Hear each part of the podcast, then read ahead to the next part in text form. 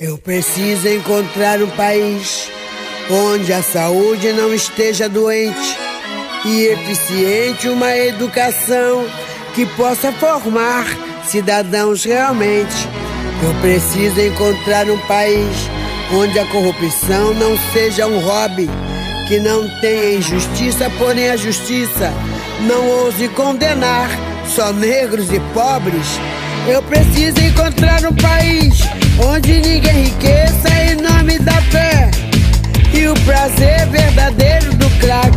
seja fazer gols como Garrincha. Obrigada, mané. Eu preciso encontrar um país onde tenha respeito com austero pudor. Qualquer pessoa em pleno direito diga adeus preconceito de raça e de cor.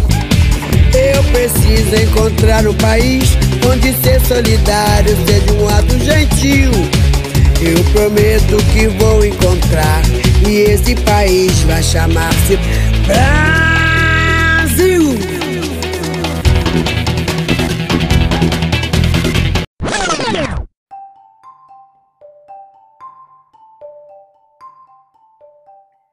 Bom dia, boa tarde, boa noite, queridas ouvintes. Estamos começando mais um Propina Podcast e o tema de hoje é a pauta da interseccionalidade nos direitos humanos. Para começar nossa conversa, vamos entender o que significa interseccionalidade. Gente, essa palavra ela foi inventada por Kimberly Crenshaw, uma professora, pesquisadora e ativista norte-americana na área dos direitos civis, da teoria legal afro-americana e do feminismo. Kimberly ela desenvolveu suas pesquisas pensando principalmente na intersecção das opressões de gênero e raça a que estão submetidas as mulheres negras. A interseccionalidade também é descrita como discriminação composta, cargas múltiplas ou como dupla ou tripla discriminação. É uma conceituação que busca compreender a dinâmica entre dois ou mais eixos de subordinação bem como refletir acerca das consequências que advêm dos múltiplos sistemas discriminatórios na promoção de desigualdades e desempoderamento. Bom, é, eu queria falar para vocês que, apesar de eu estar dizendo que o conceito de interseccionalidade foi criado por Kimberly Crenshaw, essa ideia de analisar as opressões né, de gênero e raça de uma forma interseccional já vinha sendo desenvolvida por outras pesquisadoras negras antes de Crenshaw. A gente tem Audre Lorde, né, no seu livro Mulher, Raça e Classe, que inclusive cita um discurso famosíssimo de 1850 de Sojourner Truth. A gente tem mais tarde Bell Hooks, que inclusive cria um livro repetindo o título desse discurso de 1850 que ficou famoso, e não sou eu uma mulher, e que estão refletindo justamente sobre as opressões a que as mulheres negras estão vivenciando, especificamente por serem ao mesmo tempo mulheres e negras. Hoje em dia, esse conceito é utilizado também para outras pesquisas que fazem intersecção, por exemplo, entre gênero e sexualidade, entre gênero, sexualidade e raça, entre gênero, identidade de gênero e raça, enfim. Bom, Crenshaw ela apresenta algumas colisões que atingem as mulheres negras. A discriminação contra grupos específicos, que é uma discriminação que busca as mulheres interseccionais, a discriminação mista ou composta, que é o efeito conjugado das discriminações de raça e de gênero, e a discriminação estrutural, onde não há uma discriminação ativa, mas sim o peso combinado de estruturas raciais e de gênero que marginalizam as mulheres que estão na base da hierarquia. Para criar o conceito de interseccionalidade, Crenshaw conta uma história é, no relatório que ela construiu em 2002. Nesse relatório, ela vai falar que imaginemos que mulheres negras que não conseguiam né, de forma alguma, nenhuma mulher negra conseguia uma vaga em determinada fábrica para trabalhar, ajuizasse uma ação né, numa corte apontando que elas não conseguiam emprego lá por discriminação. Se o juiz fosse utilizar a abordagem da discriminação de gênero, elas não alcançariam sucesso, porque lá na fábrica tinham mulheres trabalhando como secretária. Se elas fossem pelo lado da abordagem racial, também não alcançariam sucesso, porque existiam homens negros trabalhando lá, fazendo o maquinário funcionar. Então, para que elas, né, tivessem o seu pleito atendido, para que essa discriminação, né, pudesse ser reconhecida, precisaria ser feita a partir da abordagem interseccional, que entendesse que elas não conseguem vaga para trabalhar naquela fábrica não por serem mulheres ou por serem negras, mas por serem ao mesmo tempo mulheres e negras. Bom, Crenshaw ela traz alguns exemplos internacionalmente conhecidos de violência que ocorreram na Bósnia e Ruanda, em que determinadas mulheres que pertenciam a um grupo étnico foram estupradas e passaram por algumas violências que elas só passaram por ser mulher e pertencente àquele determinado grupo étnico. Eu vou trazer um exemplo que ficou famoso aqui no nosso país, para poder apresentar para vocês a questão da violência interseccional. Em 2015, houve um caso que ficou conhecido como o caso Verônica. Verônica Bolina, uma mulher trans e negra, ela teve suas fotos divulgadas na carceragem do 2 Distrito Policial no Bom Retiro, em São Paulo. Em uma das imagens, Verônica estava com o cabelo bem curtinho, com o rosto completamente deformado de tanto apanhar, com os seios expostos.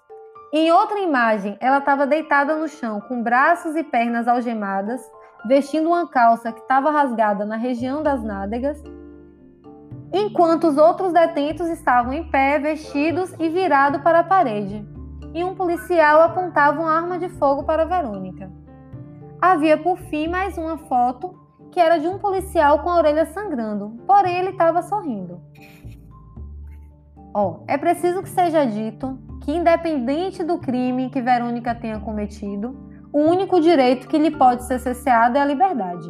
E o Estado tem o dever de protegê-la em relação a todos os outros direitos que são inerentes ao ser humano, a exemplo da integridade física e moral. A gente sabe que, infelizmente, não é o que acontece. Direitos humanos são violados todos os dias, todas as horas, no cárcere e fora dele. O que acontece é que nessa situação, é, foi uma situação que chamou a atenção dos movimentos sociais pelo fato de que as, os policiais eles pousaram para foto. Além de pousar para foto, eles expuseram ou permitiram a exposição da foto em que era demonstrado que eles tinham cometido um crime contra Verônica, já que eles, enquanto representantes do Estado Democrático de Direito, tinham violado ou permitido a violação do corpo dela. Por que, que eles fizeram isso? O motivo é bem simples. Eles sabiam que não seriam socialmente rechaçados. Afinal de contas, Verônica Bolina não goza do status de ser humano.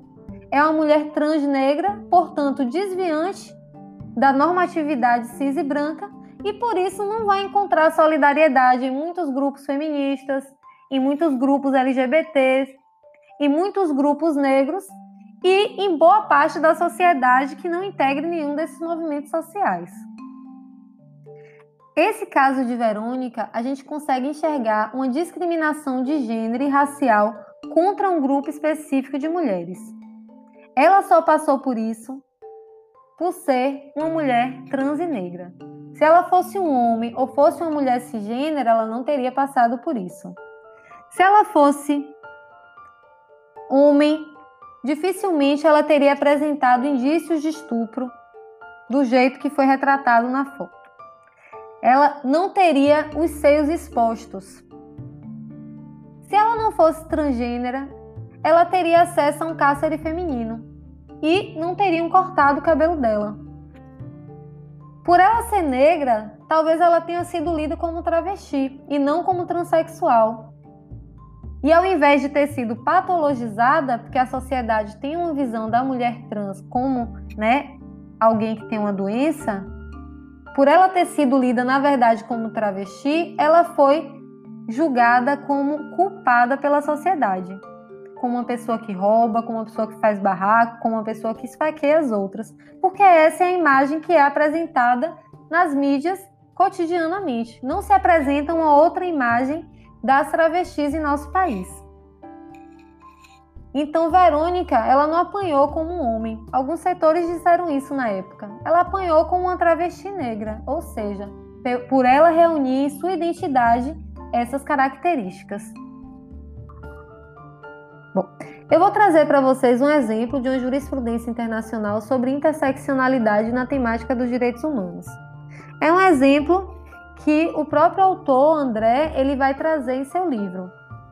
Tratou-se de caso de contágio pelo vírus do HIV da menina Talia Lui, que à época possuía 3 anos, fruto de transfusão de sangue contaminado.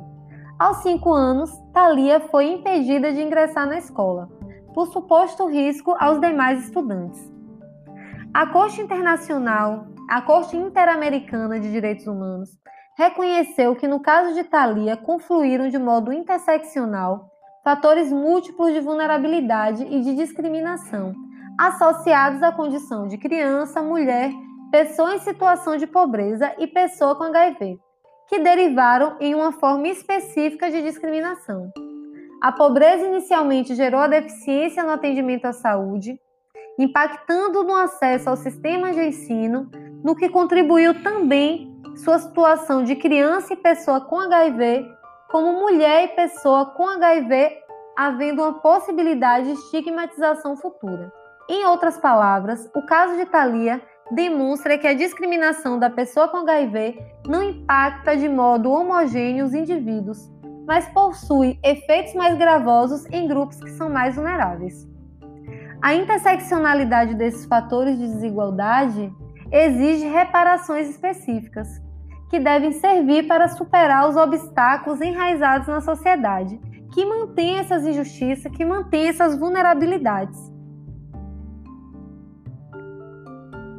Caso é, as respostas que sejam dadas sejam respostas que sigam uma abordagem tradicional, não vai conseguir atingir essas pessoas que comportam em sua vivência as múltiplos, múltiplos eixos de discriminação. Gente, tem uma autora brasileira, Carla Cotirene, que ela vem trabalhando também com a temática da interseccionalidade. Tem dois livros que ela produziu nesse sentido. Um é O que é interseccionalidade e outro é Opaí Prezada, em que ela vai discutir como que as, como a interseccionalidade né, vai influenciar nas vivências de mulheres negras encarceradas. Então, assim, eu estou começando a leitura dessas obras dela, mas eu já recomendo para vocês. Minha gente, a gente vai acabar por aqui nosso podcast e a gente se encontra na aula ao vivo, quem é aluno, e se encontra no Instagram Propina para quem não é aluno. Um abraço e até o próximo.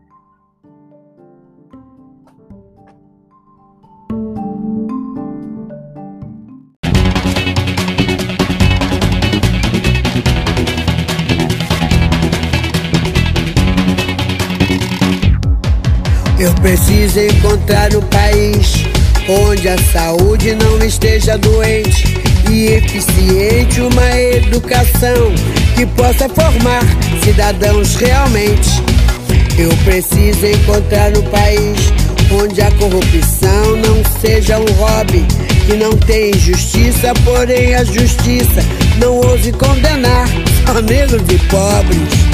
Eu preciso encontrar um país onde ninguém enriqueça em nome da fé. E o prazer verdadeiro do crack seja fazer gols como Garrincha. Obrigada, mané. Eu preciso encontrar um país onde tenha respeito com austero pudor. Qualquer pessoa em pleno direito diga adeus preconceito de raça e de cor. Eu preciso encontrar um país onde ser solidário seja um ato gentil. Eu prometo que vou encontrar e esse país vai chamar-se Brasil.